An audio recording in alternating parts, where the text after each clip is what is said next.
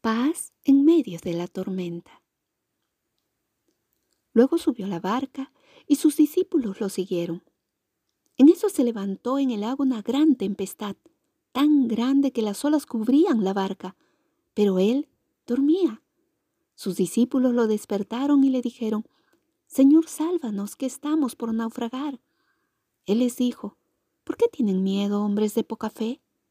Entonces se levantó, reprendió al viento y a las aguas y sobrevino una calma impresionante. Mateo 8:23. Estando Jesús en la tierra hizo grandes milagros, pero este en el mar de Galilea llegó a niveles sobrenaturales. Jesús sabía lo que iba a suceder y se quedó dormido en la barca. ¿Qué pretendía Jesús? ¿Qué quería enseñarle a sus discípulos y a los que hoy seguimos su mensaje? El Señor quería enseñarles a confiar. Él no quiere que cuestionemos las cosas que suceden. Nos pide que confiemos. El Señor quería ver la fe de sus discípulos puesta a prueba.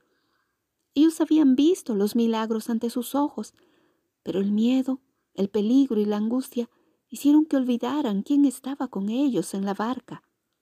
Él dormía en medio de la tormenta, seguro de que tenía aún un propósito que cumplir, seguro de quién era Él. Entonces Jesús les dijo, ¿por qué tienen miedo hombres de poca fe? En estos tiempos de peligro, la tormenta es un enemigo invisible que nos roba la paz, que nos enferma el cuerpo y el alma, que ha detenido al mundo y está generando caos, desolación y pobreza. Aun cuando vemos levantarse esta tormenta, los creyentes sabemos que estamos dentro de la barca y Jesús está allí. No necesitamos despertar al Maestro. Él está atento a nuestra oración.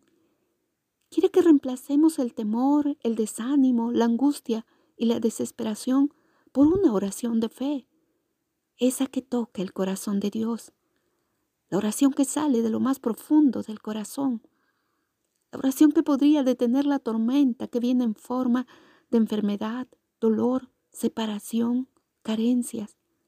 La oración que clama desde lo más profundo del alma, Señor, sálvanos. Entonces Jesús se levantó, reprendió al viento y a las aguas, y sobrevino una calma impresionante. Entonces el Señor se levantará y va a reprender a la tormenta y vendrá una calma impresionante. Bendito día.